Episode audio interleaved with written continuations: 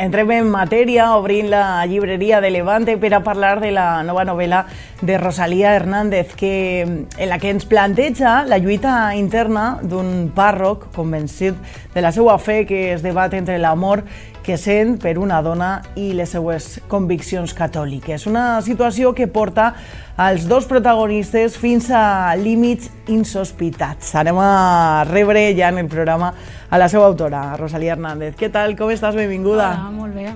Gràcies per tindre'm així en el programa. Un plaer parlar d'esta novel·la que me té absolutament enganxada, eh? En, en un ratet eh, porta ja més de la meitat del llibre. M'alegre molt. Per això està per a disfrutar-la. Per què decidisses abordar, eh, parlar sobre este tema? El, el amor en una persona eh, de l'Església, eh, una crisi de fe per un costat i d'altra banda una explosió de, de llibertat de la sí, protagonista. Sí, que hi ha el xoc que Jo, des de xicotigua, ha sigut sempre molt passional, sempre he viscut eh, l'amor i la passió molt, molt arraigat en mi i ja saps, jo sóc d'un poble molt xicotet on la tradició és, és fonamental, la tradició religiosa està al dia, uh -huh. encara avui, avui en dia.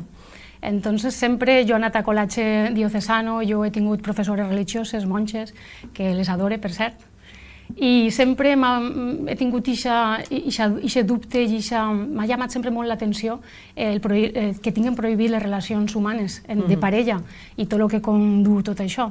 Sempre sempre m'ha llamat molt i aquesta passió que jo tinc, veure que això ho tenen truncat per aquesta fe que senten, sempre m'ha cridat molt l'atenció sempre. He pensat així reflejar-ho d'alguna manera. Eh, Diguem-ne que tu has pensat, com pot ser no? que renuncien a, a l'amor, a la paternitat, Correcte, no? a totes sí, aquestes coses sí, per la exacte. fe? Això és el que m'ha dut a mi a escriure aquesta novel·la, perquè sempre m'ha agradat sempre escriure eh, eh, sentiments, sentiments quan més profuns, millor. Mm -hmm. Entonces, esta lucha interna que he creat entre estos dos personatges crec que era ideal. Eh, hem de dir que esta és una història sobre l'Església, però que planteja un dilema amorós, no? Perquè ara sí, és cert correcte. que l'Església eh, bueno, ens deixa algunes notícies un poc sí. eh, problemàtiques. Conta'ns eh, d'on part aquesta història sense desvelar massa. Eh, no, no hi ha que desvelar, sinó... no, pues això parteix d'una relació amorosa silenciosa o una no relació, diria jo, entre dues persones que se amen profundament, en realitat partís des de la situació molt còmoda que té ell, el protagonista, i, i con, contrasta en l'inconformisme que comença ella a sentir, i d'ahir partís tot. No conta res més. Anem a parlar dels seus protagonistes. D'una banda tenim a, a Carlos, a, a Don Carlos, Don Carlos que és eh, el cura de, del poble, que s'ha criat eh, junt a Inés eh, des de la seva adolescència, eh, malgrat el que sentia per ella, no, que estava ahí, ell eh, decidís el seu camí, no? elegís la sí, fe. Sí, així és. Eh, don Carlos eh, trata de recrear una persona molt docta, molt segur de si mateixa, en les idees molt fermes. Entonces, des de ben jove ja ho tenia molt clar. Entonces, el cap manà al seu cor, perquè tenia aquests dos pesos pesats que eren l'amor de la seva vida i la fe que ell sentia molt profundament. Entonces, eh, va optar en aquesta edat, que eren encara molt jovens, per el seminari. I mm aquesta decisió va afonar a Inés per complet. Eh, després la tenim a ella, que ella, ella. en 40 anys, eh, a mi començant a llegir he dit, ostres, eh, s'ha esperat un poquet per a sí, fer clic. Per no? la situació, sí. Eh, no sap què és la vida, és la llibertat, el sexe, perquè viu en un poble on, on en una família en què tot gira entorn no? a, la, a la comunitat cristiana, a la seva església, als models a no ensenyar, a no expressar els sentiments. Els seus germans també seguissin eh, i sa línia, tenen una caterva de fills en parella cadascun, no? Eh, fins que una cosa pues, fa clic no? en la seva eh, fa vida. clic, fa clic i clec, sí. Ella arriba als, a, als 40 anys perquè està esperant-lo d'ell. Uh -huh. Per això li se fan aquesta edat sense obrir els ulls a lo millor a lo que és una vida més moderna, que no és que l'altra sigui ruïna ni, ni molt menys, però ella eh, és diferent als seus germans, a la seva família. En realitat ha sigut diferent sempre, però ella no s'ha donat compte a l'espera del seu gran amor, que sempre estava donant-li com senyals de que pot ser que, que arribaren a algo. I als 40 anys és quan troba certes coses o certes persones que fan el clic ixe que li fan descobrir un altre món. Mm -hmm. eh, hi ha una platja molt especial en, en el llibre, no sé si t'has inspirat en alguna platja que coneixes tu per a... Sempre m'inspire, sempre m'inspire en el poble, en la platja, les ubicacions. Les persones no, les persones sí que m'eixen a, a mi del cap, però les ubicacions sempre sí. Uh -huh. Hi ha una frase eh, que m'encanta que repetís molt en el llibre, no? Sí. Mira que eh, he llevat repeticions una montona. Esto no puede ser pecado. Ah, vale, i ja, això ho ha fet adrede. Clar. I ja l'ha fet adrede. És ella que va descobrint, va descobrint com eh, el títol ho diu, Lliurar-nos del mal, es trata de la subjectivitat que hi ha entre el bé i el mal, depenent de com se mira, depenent mm. de la persona que ho mira. Llavors ella està acostumbrada que tot això és pecat i és quan s'adona compte de que, collins, és que no ho és, és que això no pot ser pecat. Clar, totes aquestes coses que ella hauria d'haver anat descobrint des de l'adolescència uh -huh. eh, fins a ser una persona madura, no? Eh, les descobrís totes de, de colp i, i cada dos per tres dius, clar, és que no això no pot ser pecat. Eh, Eh, alrededor d'esta història tenim també altres personatges no? que són Així importants.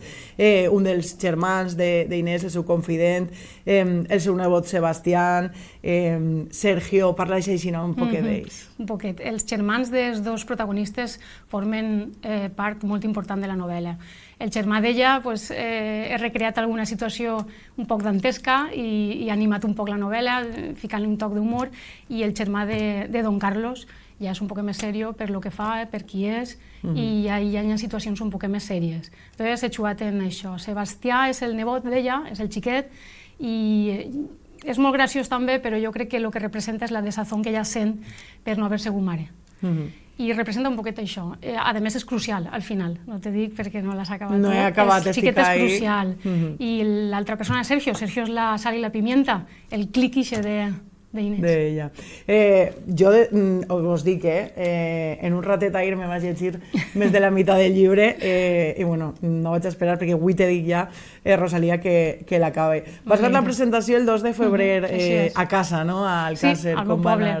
Pues encara estic eh, en el núvol, encara no he baixat, perquè mm -hmm. és que acudiren més de 100 persones, el poble se volcà en mi i me vaig sentir la persona més arropada en aquest moment. Uh -huh. eh, tinc que agrair, ho vaig fer conjuntament en l'Ajuntament, que se portaren superbé, me varen deixar el local, m'acompanyaren en la presentació i tinc que agrair a l'Ajuntament i a tots els que acudiren eh, la, seva, la, la seva visita, eixe, eh, eh, tindre aquest temps per mi, uh -huh. perquè mm, vaig notar com compartien el meu entusiasme. Estic molt agraïda. Segur que molts ja l'han llegit. Sí. Eh, què t'està arribant de, de la novel·la? Estic disfrutant molt, perquè eh, la gent que ho ha llegit, en cas del meu circle, eh, té el meu, els meus contactes, entonces m'encanta rebre eh, totes les, les opinions. És que m'escriuen antes d'acabar-lo, perquè té algun xiro el llibre que no te l'esperes uh -huh. i ja recibir aquests missatges. Un, un WhatsApp de, ¿esto què passa?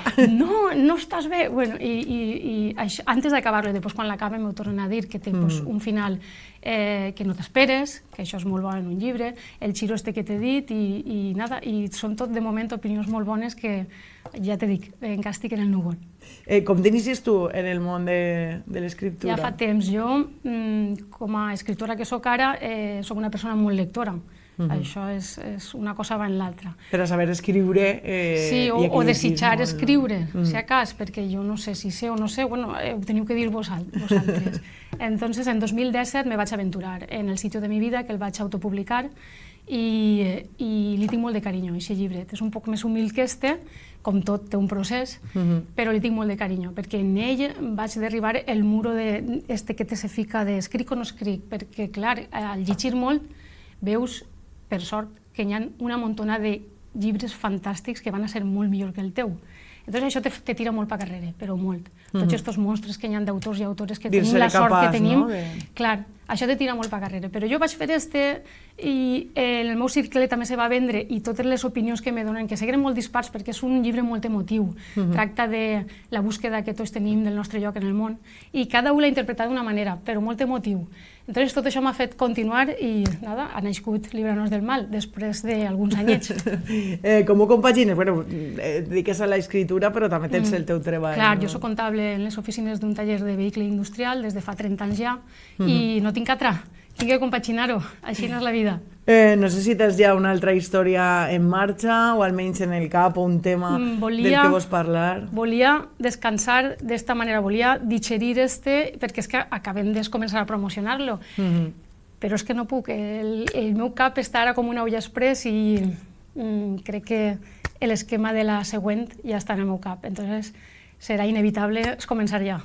Això és Eh, fantàstic, eh, Rosalia. Líbranos del mal és la teua segona novel·la. Correcte. Eh, que tingues moltíssima sort en, en la promoció. Ha Moltes sigut la gràcies. veritat que un, un plaer llegir-te i conèixer ja la següent, així Ah, sí? t'esperem. Vale, moltes gràcies, estic molt agraïda. Gràcies. gràcies.